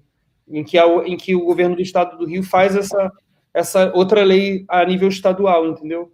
Então é bom a gente começar a parar para pensar que não tem uma não coisa rebate as reformas curriculares, né? Por exemplo, quando você fala de estudo e aprendizado de design eurocentrado, historicamente, a gente passa por isso na formação. A gente aprende história do Brasil como primeiro império, república, depois a gente aprende lá a história do mundo, né? Como Primeira Guerra Mundial, Segunda Guerra Mundial, Iluminismo, Revolução Francesa, Grécia e África não é mundo, né? A gente é construído assim, há uma naturalização e uma construção do cotidiano de aprendizado que exclui a África de uma maneira geral. Então acho que isso se reflete em tudo. E aí eu vou até pegar um gancho nessa fala para uma pergunta que eu achei interessante, que é, para mim e para Imaíra. É, deixa eu só ver o nome da pessoa que fez a pergunta, foi Esther Sabino. Ela pergunta, Neomar e Maíra, na visão de vocês, qual o ponto de partida para se discutir questões raciais no design? Quer falar aí? Não, eu acho que é exatamente isso, né? A gente começar a discutir em que, que a gente estrutura as nossas referências quando a gente fala em design, né? Em que, que para o que, que a gente está olhando como referência, para quem que a gente está olhando quando a gente pensa em design. É... E aí a gente tem essa discussão toda de que a gente está olhando para o design norte-americano, para o design europeu, para o design escandinavo e, e as outras, os outros designs, né? Os outros designers, como é que a gente está fazendo é, essa observação, como é que a gente está buscando referências. Nesse sentido, eu acho que eu tinha até coletado o trabalho de, da Ohana Porfiro, acho que é importante falar aqui, né, que é uma aluna da USP, que ela está fazendo esse levantamento, né, cadê os pretos no design, é o projeto dela, e tem um outro projeto, que é uma plataforma que é Designers Negras no Brasil, que foi lançada recentemente, na sexta teve uma discussão da ADG também sobre, sobre essa questão né, de designers negros e como é, eles se posicionam no campo, como a produção deles pode falar disso, mas também eu acho que a gente tem que pensar para além da representatividade, naquela fala que eu tive no, no começo, né? E a gente tem que pensar é, como é que a gente movimenta essa estrutura, né? Não só a estrutura de, de ensino, mas da prática também. E eu acho que eu vi um comentário da Zoe aqui que eu achei é, relevante, que é a ainda não conseguiu uh, aumentar a diversidade no quadro docente, né, da, das escolas públicas, né, a pós-graduação também não tem essa diversidade, então, como é que a gente está fazendo, quem é que está fazendo pesquisa em design, além de quem está fazendo graduação em design, né, e eu acho que isso, essas são discussões importantes. É, eu concordo com você fala bastante, eu até posso complementar falando um pouquinho da minha experiência como docente também, e que é muito difícil ver né, colegas negros dando aula, de uma maneira geral, no ensino superior, mas em design é extremamente raro. Eu só conheço dois professores que já trabalharam comigo assim ao longo da, da minha vida como professor negros no design. É, eu acho, Esther, que essa discussão das questões raciais ela precisa partir do ponto de olhar para dentro, sabe? A Bárbara fala muito sobre Brasil e Brasis, né? E a gente está construído em Brasis, né? A gente tem muitas características e construções singulares, assim. É, e não adianta a gente ficar refletindo e repetindo o design a partir da Europa. E aí a gente não vai conseguir, de uma maneira mais é, potente, né, é, quebrar algumas questões raciais que são construídas e multiplicadas dentro do Brasil. É, só como um exemplo assim muito muito simples de cotidiano, a gente a gente carioca, né, paulista, por exemplo, a gente tem dificuldade de falar Maranhão, Rio Grande do Norte, Ceará, né, João Pessoa, a gente fala Nordeste. Então, assim, é uma questão que a gente precisa quebrar, sabe? Precisa olhar para dentro para entender as singularidades que tem no nosso país. Porque a partir disso a gente vai conseguir construir e refletir né, sobre questões que permeiam o design. Então, acho que passa um pouco por aí também. É... Vamos lá. Tem uma pergunta da Zoe que eu acho que é bem bacana. Ela faz, ela, ela cita o John, mas eu acho que vale para tanto para o John quanto para o Gabriel e a Mora, que é como, quando e se essa relação design-raça se apresentou, se colocou na tua experiência na ESG?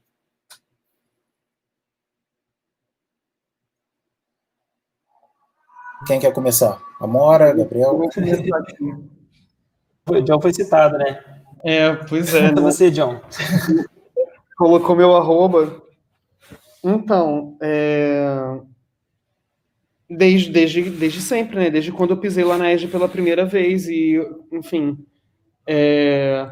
na verdade isso se coloca desde quando a gente faz a nossa inscrição no vestibular, na verdade, né? Que a gente tem que, enfim, preencher é, formulário socioeconômico, você dizendo ali, fazendo é, autodeclaração para você se autoafirmar, entende? Que você se reconhece como uma pessoa afrodescendente, entende? Então, é na verdade, esse, o reconhecer acontece, acho que é aí, né, para muita gente, tipo, para acho que todo negro que entra na EGE é ali. E mas essas tensões que a gente fala aqui que acontecem na escola, ou até mesmo é, de, é, é, é, notório, né? A gente entra na EGE quando, pelo menos quando a gente, quando eu entrei em 2010, é, a gente percebe um, um, outro universo, na verdade, né? A EGE, enfim, até mesmo quem, até mesmo a, a, quando a gente ia para os encontros de estudantes de design, a gente já, a galera já via a gente com outros olhos. É, então, quando na, no cotidiano ali na EGE, a gente, a gente vai compreendendo a discrepância das coisas aos poucos, muitas vezes, entende? Então, às vezes você demora para compreender algumas coisas até anos, mas você, mas, mas muitas outras coisas estão dadas ali na hora, entende? Então é, é muito relativa essa pergunta de, de quando que se reconhece na ESG, porque eu acho que ainda mais para todos nós que estamos com, com, elaborando melhor os, os, nossos discursos sobre nós mesmos para conseguir, enfim, discutir a, a nocividade da branquitude. Eu acho que é, isso está acontecendo e, e, enfim, acho que agora eu elaboro até melhor do que poderia estar elaborando enquanto estava lá na ES, né? Tipo, já, já faz uns três anos que eu não, não mais lá com presente. Então, isso para mim se expressava muito nisso. Às vezes era na, na, você às vezes não ter condição de comprar um material melhor para o teu trabalho, para fazer, enfim, uma coisa. Você não poder imprimir no melhor lugar que você gostaria de imprimir, que você saberia que ali ia dar aquela cor que o professor tal não ia ficar reclamando, entendeu? Enfim, é muito é, é, é, muita experiência, né? Porque a gente vivia na ESG, a gente, tipo, chegava na ESG 8 da manhã, saía da ESG 10 da noite. Era muito, muita coisa, mas tinha muitas, muitos pontos, muitos pontos de, de alívio dessa tensão, assim. Enfim, entre nós, a gente conseguia falar entre a gente, porque, enfim, graças a Deus a gente era um corpo presente também, tipo, não era tipo um ou dois pretinhos na ESG, entende? Então já, a gente já conseguia elaborar sobre isso em conjunto, conseguia, enfim, é, dar um jeito de pensar soluções né, para as nossas questões. E era muita coisa, muita coisa, muita opressão também. Mas também muita, muita, muita celebração também. Teve muita coisa boa, muita coisa, muita potência que a gente vê ainda se expressando até hoje, assim, parcerias que a gente vê os nossos amigos fazendo. Enfim. Gabriel Amora. Ah, eu tenho. É, eu concordo muito, né? Isso que o João falou sobre. Eita, peraí, que eu acho que eu tô me ouvindo duas vezes. Não, não é. Tá. É, eu. Isso aí sobre a gente ter que assinar lá, né? Você é negro, eu sou negro. e aí isso já é um, um, um baque, assim, né? Eu, eu nunca tive que, que, que, fazer isso antes, né? Tipo, nunca tive que me reafirmar antes, e aí nesse momento do vestibular eu tenho que fazer isso. É, mas não só isso, né? O John também falou sobre essas mudanças e é, essas coisas que vão acontecendo durante o tempo e vai fazendo a gente perceber qual é o nosso lugar, né? E para quem que está sendo feito aquilo ali, né? Então, eu lembro, por exemplo, tipo assim, primeiro dia de aula, uma lista de material de 400 reais, materiais que eu não usei até hoje, sabe? Tipo, primeiro dia de aula eu gastei essa grana que eu nem tinha. Então, tá muito relacionado a isso, né? Eu, eu, falei um pouco sobre, acho que eu perdi isso no meio da minha fala, mas eu entrei muito no, no, nessa, nessa zona da criatividade, design, arquitetura, que era meu, meu, o meu foco antes de, de entrar na ESG, de fato.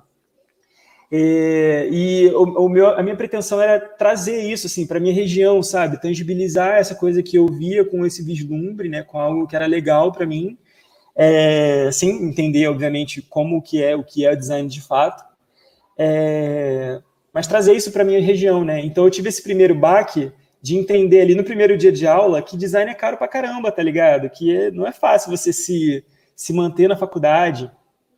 E, obviamente, conforme eu fui adquirindo maturidade e, e, aprendendo, né, tendo experiências dentro do, com os projetos, eu fui vendo que a gente dá para fazer, sim, coisas para com impacto, né, que tem impacto nos nossos pares, enfim, que possa é, levar para a vida das pessoas.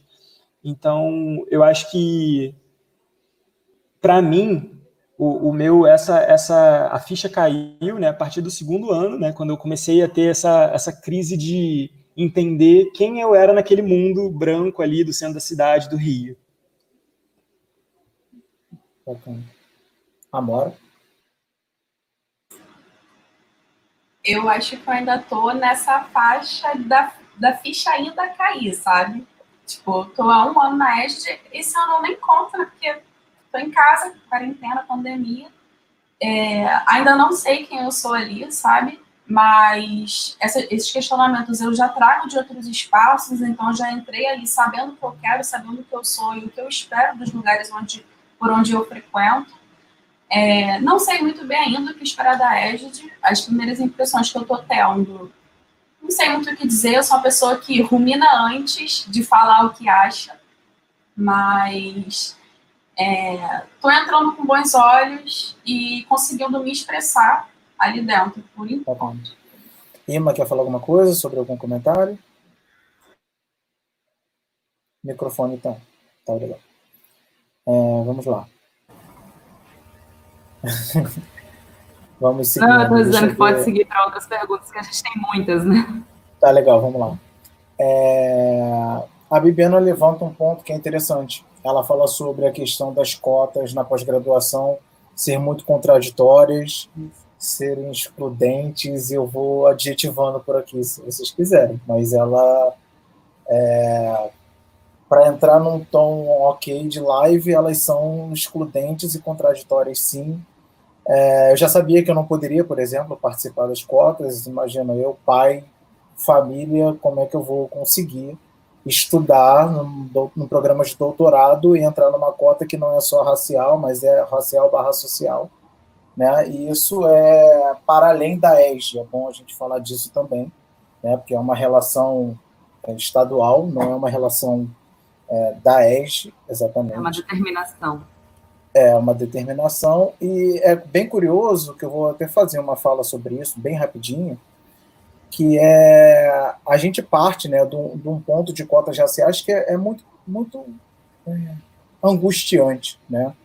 Eu, conversando com a Ima, até fiz essa fala com ela, porque a, gente vem de um, um povo que em 1850, por exemplo, no final do século XIX, é, não podia ter terra no Brasil. Né? A gente muitas vezes não era considerado ser humano. E o mais angustiante disso é que em 1968 a gente teve uma lei classificada como Lei do Boi, nomeada como Lei do Boi, né? E a gente é, não podia participar dessa lei, que era uma lei que dava 50% das vagas de escola para estudantes, donos de terra, filhos de donos de terra. E se o negro, em 1850, sequer era considerado ser humano, há cerca de 100 anos atrás, né? Dessa data, é, 100 anos antes dessa data, ele sequer era considerado ser humano, ele não podia ter terra no Brasil, é óbvio que essa lei favorecia branco rico. Né? E a gente está falando de uma lei que surgiu em 1968, mas que foi até 85. Em 1968, a ESD já existia. Em 1985, eu já era nascido. Então, a gente está falando de uma lei super recente que hoje a gente precisa, no mínimo, de cotas para reparar esse ano, né, esse momento, todo esse período de, assim, de mazela que a gente teve. E ainda assim a gente é condicionado a uma questão de receita, de, de classificação social, sabe, de, de grana, que na verdade é muito mais fala muito mais do que não quer que a gente participe do que, que quer que a gente participe. Então, isso é, eu concordo bastante com a, com a Bibiana, ela tem total razão. É, e por isso que eu falo também sobre a importância da gente é, coadunar né, com as pessoas que têm é, identidade política é, que aglutina com os nossos pensamentos, porque acho que isso é bastante relevante para a gente potencializar as discussões e os debates. Então, obrigado, Bibi, pela, pela fala, você está coberta de razão. Não sei se você quer contribuir, Emma, mas. Não, eu acho que a questão da cota também, assim, é uma política que prevê o acesso, né? Mas aí a gente prevê o acesso. É, em algumas instituições tem uma bolsa permanência, em outras, como a Mora falou, é difícil conseguir. E que tipo de suporte a gente dá para esses alunos, né? Porque tá, temos uma vaga, temos uma bolsa permanência, mas temos outras tantas coisas atravessando essa trajetória que às vezes, que muitas vezes, ou na maioria das vezes, não são percebidas, né? Os meninos estão falando de várias questões, de mobilidade, de transporte, de material é, que não consegue comprar, mesmo com uma bolsa permanência, é, tantas outras questões que a gente ignora, né? Quando a gente permite um acesso que elas precisam ser debatidas, elas precisam ser trabalhadas, precisam ser sanadas, porque não é só garantir a vaga, não é só garantir o acesso. A gente precisa também, no corpo docente, entender e lidar com essas complexidades. A gente precisa É, e aí eu acho também que a, a, exemplo dos meninos aqui se constituir enquanto corpo político, né? Eu acredito que a maioria deles tem essa, essa intenção e fez muito bem isso. Gabriel foi do capo, o Jonathan também, então estão ocupando esses espaços porque tem outras questões que não foram resolvidas e elas precisam ser resolvidas para que essa trajetória universitária ela se dê de uma forma menos desigual, porque a gente sabe que não vai ser, né? Mas menos desigual. Bacana. Eu vou fazer uma menção a uma fala da Bárbara e, encaixar com uma pergunta que eu acho que é interessante. Tá? A Bárbara ela menciona que é, a importância do fato da lei estadual, mas também lembrar sobre o fruto das lutas dos pré-vestibulares. Né? No Rio de Janeiro, o, PVC, o PVNC e o Educafro foram realmente fundamentais. Ou seja, as cotas como fruto de auto-organização de alunos. Eu acho que isso é, é, muito importante de ser dito. E é por isso que eu pego o gancho numa pergunta, que é a pergunta do Renier Santiago, onde ele, ele fala: já existe algum grupo estruturado por parte dos estudantes que discute e leva demandas de pauta racial aos gestores da instituição? Jonathan, Gabriel, Amora, vocês souberam ou participaram de alguma questão dessa? A Amora quando, sabe de alguma questão? Quando eu estava ESG, não tinha exatamente um grupo é, falando sobre questões é, raciais. É, no entanto, quando eu já estava quase saindo, é, eu comecei a perceber que, que os, os calouros da, ali já estavam num outro mood, já estavam já estavam conseguindo se organizar e elaborar isso melhor. Tanto é que é, depois houve algumas situações de, de constrangimento, né, etc., com professores e, e acho que a galera conseguiu se posicionar muito bem. Mas eu, mas eu, mas eu acho também que na, um pouco mais para trás a gente conseguia de alguma maneira é,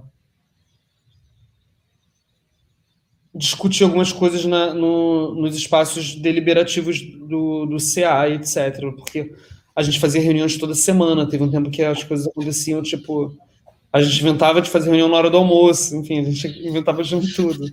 Mas, isso, mas de alguma maneira a gente tentava é, sim escutar e, e, e repreender atitudes, por exemplo, de assédio, pelo menos aquelas as quais a gente conseguia, enfim, ter é, conhecimento, entende? Não sei se eu respondi o que você quis perguntar. Sim. Amora, Diogo, Gabriel. Acho, acho que sim. É, eu tenho é, assim conhecimento de desses movimentos estudantil negro fora da ESG. É, eu, eu, eu não, não conheço assim, nenhum específico, né? Mas é, eu acho que o John citou também esses, esses encontros nacionais, o R, o N, são muito importantes também para fomentar essas discussões. Então, a gente vê isso muito presente na, nas palestras, nas rodas que a galera é, faz na, durante esses eventos. Então, isso é, é discutido é, pelos, pelos estudantes, mas eu não sei se existe exatamente um movimento, sabe, um grupo específico para isso. É, mas no campo do design, eu posso dizer com certeza que é, esses espaços de N, R, é muito importante para quem está estudando, né, para os alunos estarem presentes, porque a gente, é, esses assuntos são todos debatidos. Né? Eu lembro que no N Curitiba teve um caso de racismo lá, tipo, no, no final, acho que foi em 2018, se eu não me engano, é, bem no final do evento, assim, a gente parou o evento para discutir sobre racismo, é, sobre a fala daquela pessoa racista no, no evento, sabe? Tipo, então um evento com, sei lá, duas mil pessoas, todo mundo parado discutindo, falando sobre isso. Então, isso é falado, mas não tem certeza se existe esse movimento específico. E dentro da ESG, eu lembro que no ano que, em 2016, a gente teve essa, esse, teve um momento ali que a gente se juntou, né? Os alunos negros, é, nós tivemos esse momento de união, assim, de sair junto, de discutir junto, é, ter um grupo no Facebook para falar sobre as questões. É, eu, como participei muito do, do Capo desde o primeiro ano, é, eu acabei sendo, durante esse tempo que eu fui, que eu tive lá na, no CAPO, eu fui muito, é, eu, como se eu fosse representante né, dos alunos cotistas e negros dentro da faculdade. Então, era muito reportado para mim essas questões dos alunos. E na época a gente tinha essa facilidade de ter esse contato com a, com a direção, o Rodolfo, que estava na época, a Zoe também, é, então a gente tinha essa, esse contato. E era legal, assim, era tinha esse grupo dentro da EG também, né? Que ele funcionou por um tempo. Eu não sei como é que está hoje, se ainda ele ainda está existindo, mas na minha época existiu. Entendi. Amora, é. você já foi apresentado a algum grupo desse tipo? Dentro da EGID ainda não. Eu vejo esses movimentos serem mais fervorosos na, no campus do Maracanã, né? Até mesmo porque morei perto durante um bom tempo. E tenho amigos que fazem cursos de graduação lá. Então, assim, eu vejo essa discussão ser mais fervorosa lá. Dentro da EGID ainda não vi nada. Mas, assim, não deixei de ouvir também que teve é, reuniões, levantes de alunos de outras turmas mais antigas com questionamentos relacionados a isso. Entendi. Bacana. É... Eu acho que essas questões de auto-organização, eu acho que essas questões de auto-organização, assim, para tratar desses temas, elas surgem é, mais fluidamente, né? Na ED, pelo menos, é o que eu tenho observado. Quando tem uma questão para ser tratada, então os alunos se organizam para falar disso. É, não só alunos cotistas, né? Mas acaba que uma galera vai juntando para tratar questões específicas. Isso já aconteceu algumas vezes. Entendi. Uma coisa que eu acho que é legal foi um, um, um comentário que eu vou tomar um pouquinho de espaço para fazer, da Hilary de Oliveira ela tem uma fala assim: sério que o Estado espera que a gente chegue no mestrado, doutorado e caiba numa cota racial social? É como afirmar que, que o pobre preto não pode ascender socialmente mesmo sendo graduado. Eu compartilho bastante dessa sua angústia, Hillary. É, só como um depoimento pessoal, eu me graduei em 2005 e demorei bastante para conseguir fazer o mestrado e fiz um mestrado privado porque eu não tinha a menor condição de largar o meu emprego para poder fazer um mestrado público em design, tentar um mestrado público em design, uma vez que eu já tinha pesquisado que a cota não era para mim, porque eu trabalhava, né? E além disso, como o mestrado geralmente é diurno, né, o vespertino, eu não conseguiria associar ele ao meu emprego, que era integral. Então eu tive que escolher, né, não não poder fazer design, vamos dizer assim. E aí eu fiz o, o mestrado em administração, porque mestrado privado em design basicamente não existe. É, e só depois, quando eu já conseguia, né, é, a partir de uma fase da minha vida onde eu escolhi não trabalhar no mercado e trabalhar na academia, trabalhar como professor, é, só depois desse momento que eu pude eu, eu tenho eu, muito vivo esse relato que eu, que eu tive tanto na minha na minha banca, né, na entrevista de banca para entrar no doutorado, quanto numa fala mais particular com a Bárbara, que é minha orienta, orientadora. Só depois que eu pude me desvincular e voltar a respirar design que eu tanto queria desde a minha graduação. É respirar que eu digo na academia, claro. E é isso, assim, é, a gente é tolhido, né, de uma determinada forma, de conseguir é, acessar a, a educação. E depois, quando se pergunta sobre a relação de não ter professor negro design, está aí a resposta. Sim, se todas as instituições de ensino exigem mestrado e doutorado, e se essas mesmas instituições elas acabam né, sendo é, ficando determinadas a, a, a, entrada por um modelo de cotas que na verdade não funciona, lá na ponta você vê por que, que você não tem professor negro na cadeira de design. Então, uh, faço bastante eco, por isso que eu fiz questão de mencionar Hillary. Emma, comentar? É, e alguns comentários da Bebiana aqui no chat também. É, que é, acaba caindo naquele, naquele, naquela falácia da meritocracia, né? Ah, não tem. A gente tem a cota, mas não tem não tem preto querendo pesquisar design, porque a gente tem esse espaço aqui, mas é, ninguém quer escrever, ninguém quer fazer esse tipo de pesquisa. Então, e quem, quem quer fazer tem que ir pela. A gente acaba caindo nessa, nesse, nessa coisa da meritocracia, né? Não, tem que, é. para estar aqui, tem que fazer o processo, né? Vamos lá. É, mais perguntas? Deixa eu ver se eu me perdi aqui no chat em algum momento. O que eu vou contar, Kazuka? Ah, sim, eu vou contar. Só um minutinho, já já eu conto. Sobre a próxima live. É, mais alguma fala, alguma pergunta que eu deixei passar, gente, que é importante que as pessoas estão, estão contribuindo? Opa, tô dando uma olhada aqui. Tá. Gabriel, Jonathan, Amora, vocês querem fazer alguma consideração? Deixa eu só ver se eu... Acho que aqui tá tudo ok. É, tá. Gente, é, muito obrigado, né, pra, pelo convite. E acho muito importante a gente estar discutindo isso. Acho que a gente chegou, tocou em vários pontos muito importantes. E é legal, né? A gente vai dormir hoje pensando sobre essas questões, sobre essas coisas aí que a gente conversou. Mas é isso, valeu. Legal. Deixa eu fazer uma, uma um comentário do, do Matheus, só para não deixá-lo de fora, é, que é importante também.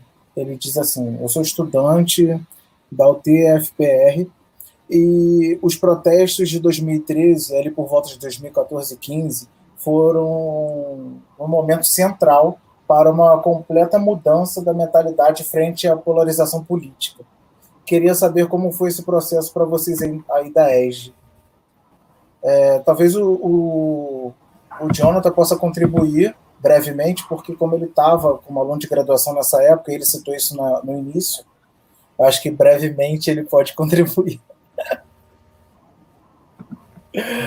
Vamos lá. Jonathan estava lá. tava lá para ver, eu tava lá para ver. Então, é, esse para a gente na ESG foi, uma, é, foi muito louco experienciar o que aconteceu a partir de junho de 2013, porque a gente estava é, no olho desse furacão inteiro que era aqui o centro do Rio de Janeiro. É, a gente ia participar das manifestações, a gente sempre combinava com os nossos amigos do, do, dos outros é, cursos da UERJ de fazer uma concentração no campus da ESG para a gente fazer cartazes, para a gente fazer, enfim, para a gente se organizar e sair junto dali, dali, dali da ESG e ir para o ato que é, era na Presidente Vargas ou aqui na, na Rio Branco juntos. E, enfim, todo, tudo aquilo que foi é, 2013, a gente viveu muito intensamente na ESG, e isso foi muito louco, porque ali marca também um pouco isso que eu estava falando, que é essa diferença de experiências na ESG que eu tive, principalmente no sentido de ter um momento mais próspero entre 2010 e 2014, 13 ali, até o momento que, enfim, a gente começa a ver o, o estado do Rio de Janeiro sendo asfixiado, entende? Então, eu acho que é, eu acho que 2013, assim, é uma marca mesmo, tipo, é como se fosse realmente ali o apocalipse maia que aconteceu e a coisa se transformou de alguma maneira, entende? Porque realmente foi muito intenso viver. Enfim, tem, tem, tem muitos registros disso, se a gente for procurar, tem foto, tem, tem vídeo, tem de um tudo. Mas foi. É... Concordo com ele que 2013 realmente, para a gente, também foi muito significativo. Depois de 2013, até a Casa Cruz faliu. é verdade. É... Acho que tem falar? mais uma pergunta. Uhum. É, eu queria só. a Zoe fez uma pergunta que ela queria saber mais sobre o que se ensina para os estudantes de design. É, como no design, nesse ensino, se manifesta o racismo. Nos temas e nas dinâmicas de projeto e nos conteúdos das disciplinas. Se vocês puderem comentar um pouquinho mais sobre isso também. A gente pode fechar com essa pergunta e antes de vocês responderem, queria agradecer ao pessoal que está na equipe aqui ajudando, Marina, Cirito, Samia Batista e Paula Camargo, estão aqui dando suporte para gente, e é isso. Posso começar a responder essa pergunta, já que eu já estava falando, rapidinho? Pode. É porque, na verdade, eu acho é, essa pergunta tem um pouco a ver é, com o que a gente viveu de mudança curricular né, na EJA. Então, acho que eu ainda vivi resquícios de um currículo, tipo, bem dos anos 60. Então, é, é muito é muito bom perceber que, na verdade, tudo que a gente viu na EG nesses últimos dez anos, em comparação é, no, no, no, que diz respeito à mudança de quadro docente, isso foi muito importante para a gente conseguir também é, pensar outros parâmetros né, para o que a gente estava aprendendo, que a gente estava trocando na ESG. Né? Eu, na verdade, vivi minha graduação inteira, para o currículo antigo, então, é, o currículo novo foi algo que a gente muito, muito sonhou, muito. É, enfim,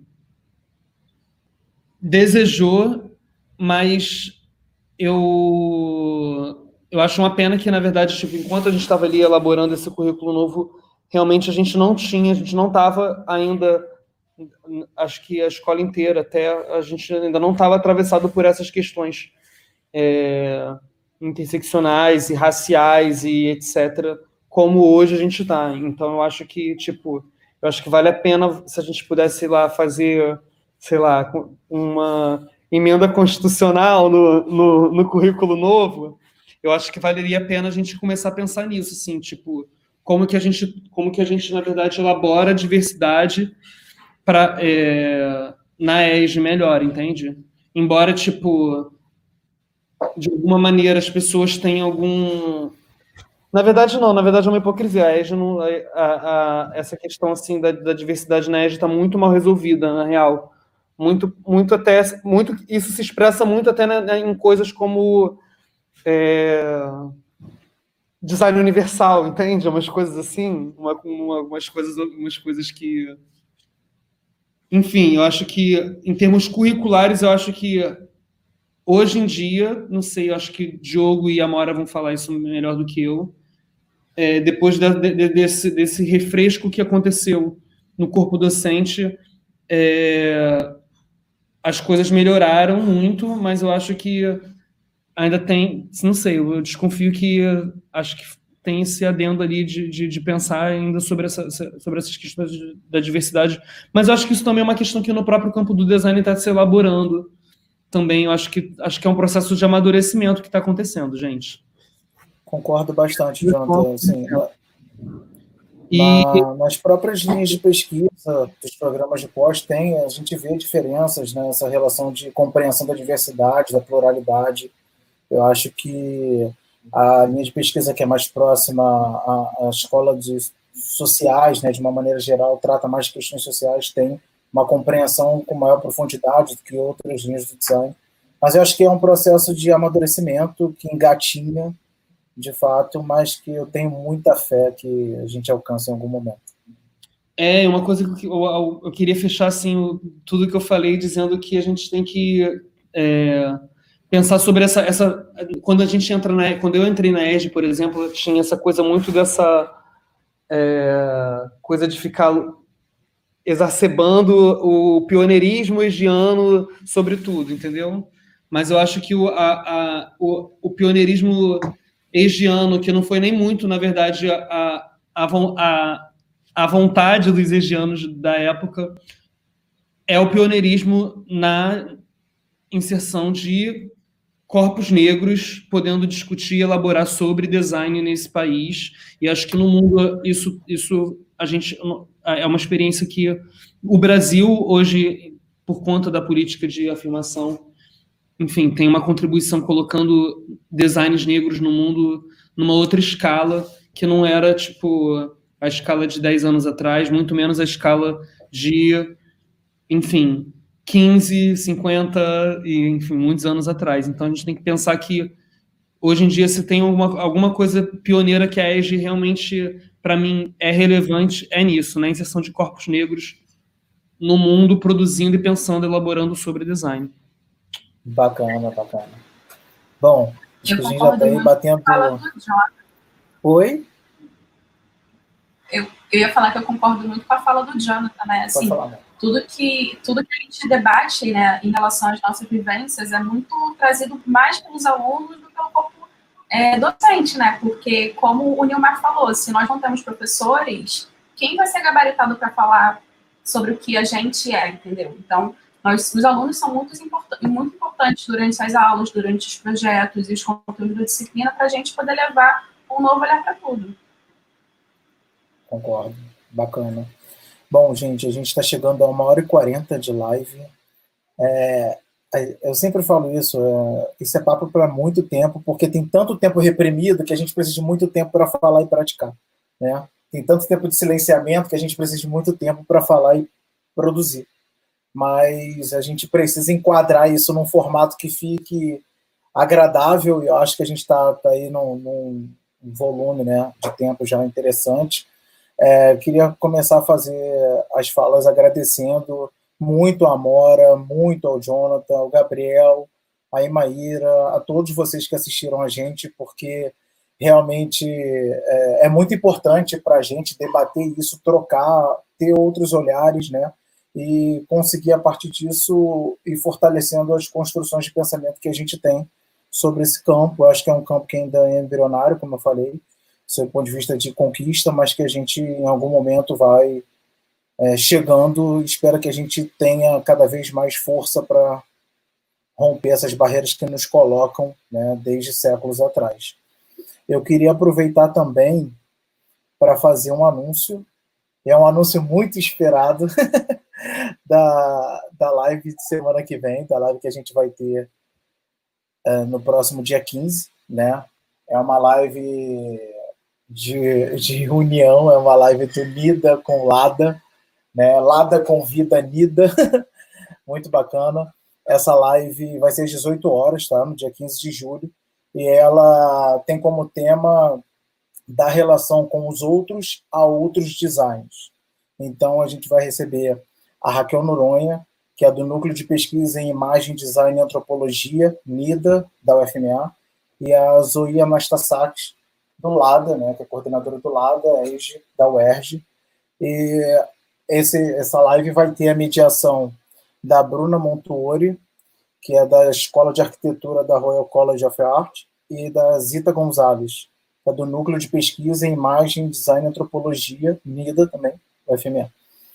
Nesta live, a, a Zoe e a Raquel discutirão é, da relação com os outros à experimentação em torno de outros designs, a atenção às relações, às alterações que elas produzem apontam para uma reconsideração das práticas de design que seja orientada para a abertura de espaços para conveniência em meio à diferença, combinando o debate teórico mais recente com relatos de experiências de pesquisas conduzidas por elas e pelas mediadoras Zita Gonzalez e Bruna Montuori.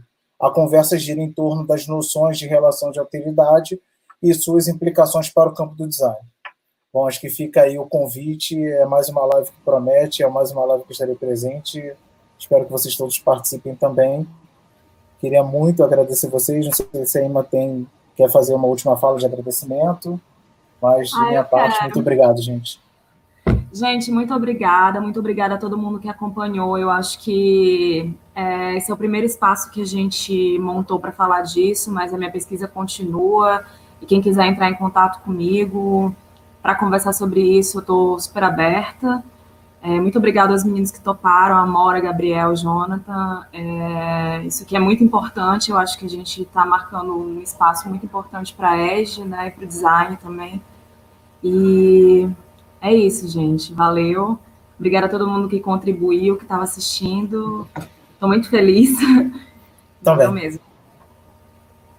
Muito obrigado, pessoal. Então, fica um beijo por aqui.